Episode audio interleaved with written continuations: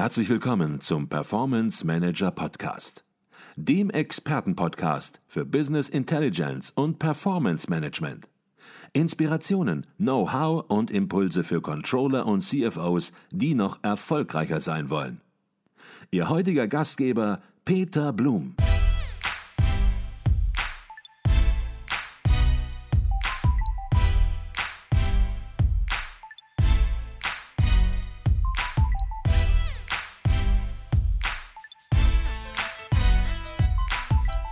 Jetzt haben Sie schon gefühlte fünfmal, wenn nicht sogar mehr, das Buzzword Low Code genannt und wir haben immer gesagt, wir kommen darauf später zurück. Jetzt ist es soweit. ähm, Low Code. Herr Ensinger, was steckt dahinter? Und natürlich viel wichtiger, was sind das für Vorteile, die sich für Unternehmen daraus ergeben? Ja, also Low Code ist quasi die Antwort auf sich veränderte Marktbedingungen, muss man sagen. Ähm, heute ist es so, Unternehmen müssen ja viel, viel schneller ähm, auf die Kundenbedürfnisse äh, sich anpassen. Ähm, es kommen immer mehr disruptive Player in den Markt und äh, wer die Prozesse nicht digitalisiert hat, ähm, der hat ein enormes Problem, weil er, weil er nicht schnell genug reagieren kann. Ähm, auf der gleichen Seite, gleichzeitig ist es eigentlich so, dass es einen großen Mangel an Softwareentwicklern gibt. Ja? Und die Entwickler, die man hat, äh, brauchen in der Regel zu lange, um die Lösungen, die ich brauche, an den Markt zu bringen. Ja? Und der mhm. Markt kann natürlich sag mal, Kunden, Kunden sein, der Markt kann aber auch interne Prozesse sein in meinem Unternehmen. Ja.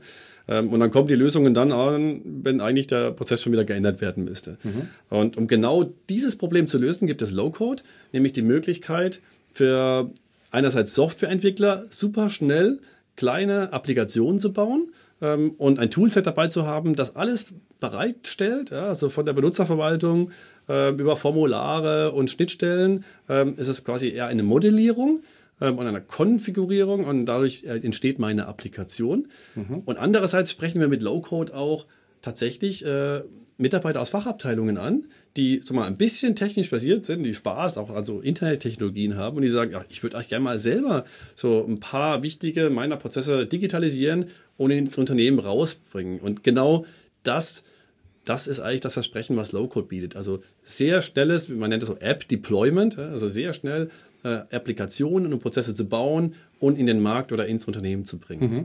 Das heißt, ich verstehe das so, das ist im Prinzip die Technologie der Wahl, wenn in einem Unternehmen kein oder nur wenig IT-Ressourcen zur Verfügung stehen oder was auch im Grunde genommen, haben Sie gesagt, sehr wichtig ist, die Fachabteilung mitspielen soll in so einem Projekt, nicht nur mitspielen, sondern dafür auch mitverantwortlich ist und ja, dann einfach auch verstehen soll, was passiert bei der Modellierung solcher Prozesse. Habe ich das richtig verstanden? Ja, ja, absolut. Also der Gedanke ist wirklich, dass derjenige, der den Prozess versteht ja, und auch den Mehrwert des Prozesses kennt, in der Lage ist, den mitzumodellieren und mitzugestalten. Ja. Mhm. Und wirklich ganz, ganz schnell wir nennen das immer auch so Apps im Unternehmensalltag äh, äh, in, in die Breite zu bekommen. Mhm. Okay. Jetzt gibt es natürlich sicherlich auch wieder Kritiker, die sagen, ja, mit so einer Oberfläche, da bleibt man auch nur an der Oberfläche. Ähm, ja, was würden Sie denen sagen? Sind das diejenigen, die die neuesten Trends sozusagen verschlafen, die noch im ewig gestrigen sind und ja, so wirklich eben, ich nenne das mal Deep Code irgendwo mhm. unterwegs sind und die sagen, man muss hier alles von Hand nähen, ähm, weil vorgefertigte Module, das passt alles nicht und die aber sich noch mit dem Thema gar nicht intensiv genug auseinandergesetzt haben und vor allem allen Dingen auch ja, das Thema Ressourcen im Unternehmen, das wir gerade besprochen haben, gar nicht im Auge haben, sondern das Ganze aus sehr technischer Brille betrachten? Mhm. Ja, also ich würde mal sagen, es gibt da tatsächlich die zwei Welten. Ähm, einerseits natürlich gibt es immer noch auch Softwareentwickler und die werden auch äh, an Core-Systemen arbeiten müssen. Ja. Mhm. Ähm, und ich denke auch, man wird jetzt äh, bei einer Bank kein Core-Banking-System durch eine Low-Code-Applikation ablösen. Mhm. Ähm, Tatsache ist aber, dass es in jedem Unternehmen wahrscheinlich mindestens mal 400 bis 500 Prozesse gibt, ja, von denen man locker 50 einfache Prozesse digitalisieren kann und unglaublich viel Arbeitszeit einspart, äh, um diese effizienter zu nutzen. Und gerade, also äh, solche Abläufe im Unternehmen, ähm, da wollen sie nicht äh, die Leute dran setzen, die jetzt vielleicht am, am ERP-System äh, Core-Funktionalitäten ergänzen müssen. Ja? Mhm. Da brauchen sie Low-Code, ja, weil mhm. äh, im Unternehmen selber ähm, haben sie jetzt auch nicht den Anspruch, dass dass äh, wir jetzt quasi eine, eine, eine super schöne Webseite vorne dran setzen müssen, sondern wir können da auf eine super, also ist auch super schön, aber also eine sehr schöne Low-Code-Applikation als eine Plattform aufsetzen. Mhm. Jeder Mitarbeiter kommt da rein, kann darüber kollaborativ arbeiten, aber es ist schon vorhanden und es geht so viel schneller. Ähm, Sie werden tatsächlich nur mit reiner Softwareentwicklung niemals es schaffen, alle diese Prozesse zu digitalisieren. Zumindest nicht so schnell, wie andere Player in diesen Markt kommen ähm, und mit disruptiven Ansätzen ihr Geschäft zerstören. Und mhm. da müssen sie digital sein, da müssen sie effizient sein. Okay, versuchen wir es vielleicht mal noch konkreter zu machen. Low-Code-Plattform hatten Sie genannt. Gibt es da mal so ein ganz konkretes Beispiel, wie man sich als Anwender, vielleicht sogar als Fachabteilungsanwender das jetzt vorstellen muss?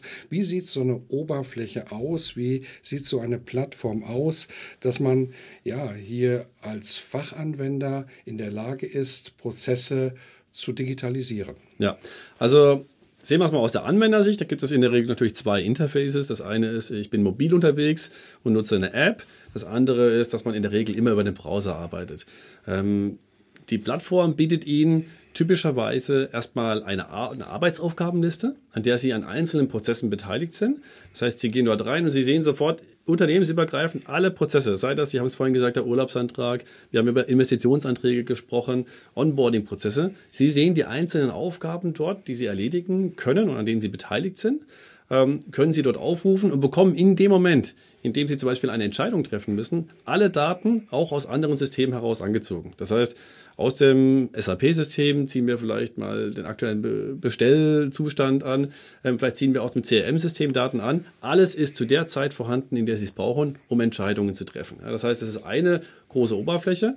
Ähm, je nachdem, welche Low-Code-Plattform Sie wählen, haben Sie darin auch typischerweise so ein Dokumentenmanagement auch mit integriert oder Sie mhm. integrieren Ihr vorhandenes. Mhm. Das heißt, Sie sehen auch zu den Vorgängen die relevanten Dokumente. Also Beispiel Reklamationsbearbeitung.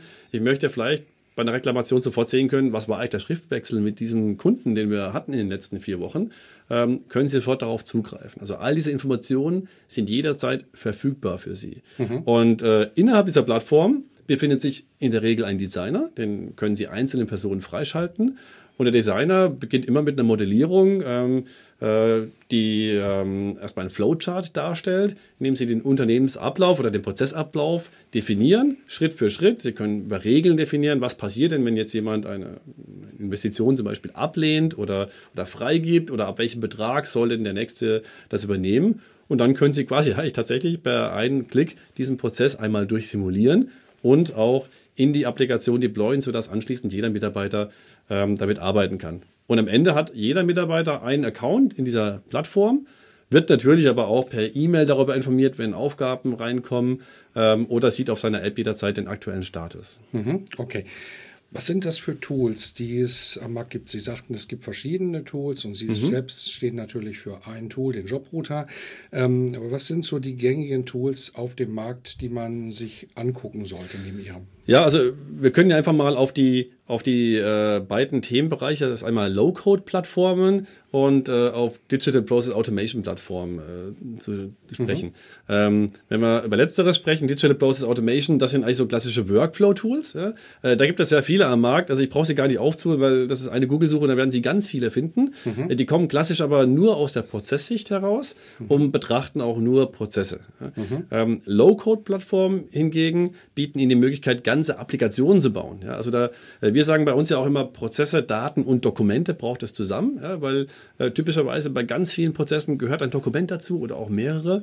Ähm, und ganz viele Prozesse greifen auch am Ende auf äh, Stammdaten zu und die, die sie irgendwo in der Plattform pflegen müssen. Mhm. Und die Low-Code-Plattform bietet ihnen die Möglichkeit, daraus richtige Applikationen zu bauen und diese zu verwenden. Ja? Und auch hier gibt es also, ähm, ich brauche es gar nicht aufzählen, weil die, die Liste ist sehr, sehr, sehr groß. Ja? Ähm, auch hier würde ich es auch ähm, mal empfehlen, ähm, vielleicht mit, mit, Google zu starten. Ne? Ähm, wir können auch für bestimmte Anwendungsfälle auch gerne mal äh, Empfehlungen aussprechen. Mhm. Aber das sind die beiden Welten. Ähm, was in dem Fall ein Jobrouter tatsächlich für, beides vereint ist, dass wir das Thema Thema Dokumentenmanagement noch mit reingepackt haben ähm, und uns dadurch nochmal von den klassischen Playern im Low-Code-Markt und in dem äh, Digital Process Automation Markt abheben, weil wir das alles in einer Plattform anbieten können. Mhm. Okay, jetzt sollten wir natürlich nochmal über Ihr Produkt, über Ihre Plattform, den Jobrouter sprechen. Ich sagte das ganz am Anfang, Sie sind seit rund 20 Jahren, sind Sie im Markt unterwegs, sicherlich nicht der größte Anbieter, da gibt es ein paar andere, aber sicherlich, und ich glaube, darauf kommt es in Projekten ja auch vor allen Dingen an, einer der erfahrensten Anbieter, weil sie über 20 Jahre, glaube ich, mit jeder Situation im Unternehmen, die auftreten kann, die ja eine Hürde darstellen kann, konfrontiert waren und ja, aus diesem Grunde natürlich auch dieses eigene Produkt über 20 Jahre aufgebaut haben und genau diese Erfahrung, die sie aus der Praxis heraus sammeln durften, sammeln konnten, aus Hunderten von Projekten letzten Endes mit ihren Kunden dann entsprechend in dieser Plattform eingeflossen ist. Sie können das aber wesentlich besser als ich. Vielleicht können Sie ein bisschen was zum Jobrouter nochmal sagen. Was zeichnet die Plattform aus? Ja, also ich denke, es ist extrem relevant, dass Jobrouter ähm, so praxisorientiert ist. Das ist das, was wir, also wir haben ja auch viele Projekte immer selbst durchgeführt. Ich selbst habe in meiner, also ein paar Jahre her, aber da habe ich auch wirklich selbst viele Projekte durchgeführt. Ja. Und all diese Ideen sind mit eingeflossen. Und wir haben das gerade, letztens haben wir ähm, mit einem Kunden gesprochen, ein sehr großes Unternehmen, also ein Konzern, ähm, der auch eine andere Low-Code-Plattform schon im Einsatz hat. Aber das ist wirklich so eine so Enterprise-Level, äh, unglaublich teuer. Also das, das kann man sich gar nicht vorstellen, was man dafür bezahlt. Und äh, dann haben wir von dort die Aussage bekommen, okay, also im Vergleich zu diesen großen, mächtigen Schiffen, die da unterwegs sind, ähm, bezeichnen die den Jobbruder als das Schnellboot. Also Schnellboot, weil ich so schnell zum Ziel komme. Also ich kann eben mal schnell was modellieren und am nächsten Tag kann ich es einsetzen. Das ist mal so für kleine Prozesse, größer brauchen vielleicht mal ein, zwei Wochen. Aber es ist kein Vergleich zu behäbigen Systemen, äh, die es da draußen im Markt gibt. Ja. Mhm. Und das Gleiche gilt eben auch für, für BPM-Systeme. Also da, da, ich habe es vorhin schon gesagt, BPM hat auch manchmal den Markt so ein bisschen verbrannt. Ja.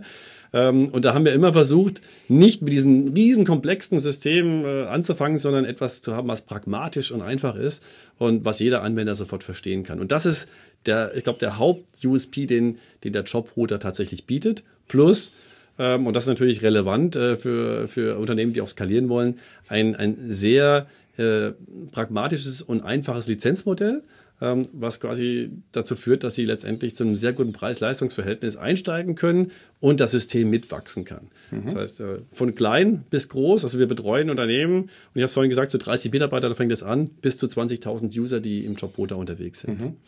Vielleicht sollten wir auch sogar noch ein kleines Geheimnis heute lüften, denn ja, Sie sind heute Vorstand bei der Jobrouter AG, aber irgendwann wurde der Jobrouter natürlich auch mal mit Codezeile 0 begonnen. Und ja, wenn ich da nicht ganz falsch liege, dann man sieht es auch vor vielen, vielen, vielen Jahren, der mit dieser ja quasi Codezeile 0, vielleicht nicht ganz 0, aber so ziemlich 0 begonnen hat. Und von daher, was Jobrouter natürlich ausmacht, ist eben natürlich noch zusätzlich eben auch Ihre persönliche Expertise, bis in den Vorstand hinein. Ähm, vielfach ist es eben ja nicht so. Da sind angestellte Manager in Unternehmen, die ja das Unternehmen führen, aber nicht tief in den Prozessen und im Produkt drin sind. Das ist bei Ihnen anders. Habe ich das erstmal so richtig überhaupt gesagt? ja, absolut. Das, das ist genau der Punkt. Also äh, das sind äh, jetzt irgendwie circa 15 Jahre her, als ich dann äh, als Student äh, selbst die ersten Zeilen äh, Code gehackt habe für den Jobrouter. Ähm, und äh, da fing eigentlich die Begeisterung für dieses Thema auch schon sofort an. Also diese Digitalisierung hat mich von Anfang an mitgerissen. Und äh, über die Jahre hinweg habe ich genau das eigentlich bei Jobrouter mit aufgebaut und bin heute eigentlich super froh, dass, dass, dass wir so was Großes daraus machen konnten. Also wir bedienen ja mit 150 Partnern, also mehr als 150 Partnern weltweit den Markt und äh, würden uns also in dem Segment äh, Mittelstand aufwärts auch absolut als Marktführer bezeichnen. Und äh, das macht, macht super Spaß und äh, ja, also deswegen, ich denke, das lebe ich gerne mit, ja, und man sieht mich auch häufig mit den gelben Schuhen rumlaufen. Das ist unsere Unternehmensfarbe. Das ist so ein bisschen das Markenzeichen geworden, ja. Ich glaube, es sind sogar länger als 15 Jahre, weil wir kennen uns, glaube ich, schon 20 Jahre inzwischen und äh, Ich glaube, das sind fast 20 Jahre, wo ich Sie glaub, gestartet 2003 haben müssen. 2003 war die erste Jobruder-Version, ja, genau. Ja. Okay, aber vorher gab es das natürlich schon, das Produkt in aus anderen Ausprägungen möglicherweise. Und ja, als Jobrouter-Plattform ist es dann natürlich später in den Markt gekommen und Workflows etc. mithilfe dieser Plattform, mithilfe der ersten Anfänge, haben Sie natürlich schon vorher auch in Unternehmen implementiert. Jetzt haben Sie das Lizenzmodell angesprochen und die unterschiedlichen Module. Vielleicht können Sie dazu noch ein bisschen was sagen, weil das ist ja auch eine Besonderheit äh, von Jobrouter, äh, genauso wie Sie es äh, gesagt haben, Start Small, Think Big, ähm, dass das möglich ist mit dem Werkzeug. Ja, ganz genau. Also wir gehen, wir haben einen Ansatz, bei dem Sie eigentlich von Anfang an sehr, sehr viele Anwender in die Applikation reinbringen können. Das halten wir auch für extrem wichtig. Ähm, weil ein Workflow lebt davon, dass er, also der Job-Router, ist ja der Name auch, dass er quasi den, den Job durchs Unternehmen routet. Ja? Und äh, wenn Sie dann nur drei User lizenziert bekommen, dann, äh, haben Sie da keinen großen Spaß daran. Und das, das Lizenzmodell gibt genau das her. Ähm, Sie können sehr schnell Prozesse in das ganze Unternehmen bringen ähm, und können dann quasi auch über Prozesse ähm, das, das Unternehmen, das, das, die Plattform skalieren. Mhm. Okay. Wer da ins Detail gehen möchte, der kann Sie natürlich erreichen. Sie haben auf der einen Seite eine Webpage, die erreicht man unter. Ja, das ist www.jobrouter.com. Jobrouter.com. Das werden wir natürlich auch in den Show Notes entsprechend verlinken. Und ja, ich denke mal, über die Webseite oder auch die einschlägigen Kanäle, Social-Kanäle wie Zing und Co. wird man sie dann auch erreichen können. Und wer sie sprechen möchte, für den wird das eine Leichtigkeit sein, entsprechend bei Ihnen anzurufen und dann entsprechend das Gespräch zu führen. Absolut, ja. Gerade Xing, LinkedIn bin ich sehr aktiv und äh, freue mich gerne, mich zu vernetzen und äh, auch genau über dieses Thema zu diskutieren. Okay. Haben wir noch irgendwas vergessen, Herr Hensinger? Jetzt, wir kommen immer zur letzten Frage und das ist immer die gleiche Frage. Haben wir mhm. bis dato noch etwas vergessen, was Sie noch loswerden wollen? Also ähm, soweit, äh, denke ich, haben wir sehr, sehr viel abgegriffen heute, was, was die Digitalisierung angeht. Ähm, ich könnte euch nur auf den, auf den Weg geben, also jedem Unternehmen den Rat zu geben, genau das zu tun und sich Gedanken zu machen, ähm, bevor jemand anders genau das tut. Und wir haben über Unternehmensgrößen vorhin gesprochen die Sache ist natürlich, die neuen Kleinen sind vom ersten Tag an digitalisiert. Ja, da gibt es einfach keine nicht digitalisierten Prozesse. Mhm. Ähm, und das sollte Ansporn für jeden sein, ähm, sich selber Gedanken zu machen, wie kann ich das erreichen, bevor andere das tun. Okay, da bin ich natürlich gespannt, was Sie auf unsere letzte Frage, auf meine letzte Frage antworten. Und die lautet ungefähr immer so. Was würden Sie Berufsstartern, Young Professionals, was würden Sie denen mit auf den beruflichen Weg geben? Ja, worauf sollten die achten, damit es nach vorne geht? Was sind das für Dinge, die besonders im Fokus stehen aus Ihrer Sicht? Ja, also wenn man natürlich jetzt mal auf Ihr Zielpublikum mal zu sprechen kommt, da sind wahrscheinlich viel, viele Controller dabei. Ja. Ähm, denke ich, neben der Fachexpertise, die muss natürlich da sein, äh, würde ich mich so früh wie möglich mit, ich sage jetzt mal, digitalen Helfern beschäftigen. Ähm, das muss jetzt nicht zwangsläufig eine Low-Code-Plattform sein. Äh, das könnte zum Beispiel auch Themen wie Robotic Process Automation sein, also die, die Automatisierung von Arbeitsabläufen, weil ich denke, dass die Kenntnis und die Möglichkeit, diese Instrumente zu spielen, extrem wichtig ist, auch für einen eigenen Marktvorteil später äh, und für seine eigene Karriere. Also das wäre für mich so der, der wichtigste Tipp, früh mit diesen Themen beschäftigen. Ähm, denn zweitens, und das würde ich darauf aufbauen, ich glaube, dass sich der Markt da auch noch sehr, sehr stark ändern wird. Wir sind ja gerade im Arbeitnehmermarkt unterwegs. Ähm, aber Digitalisierung hält nicht an. Ja? Und alles, was digitalisiert werden kann, wird auch digitalisiert.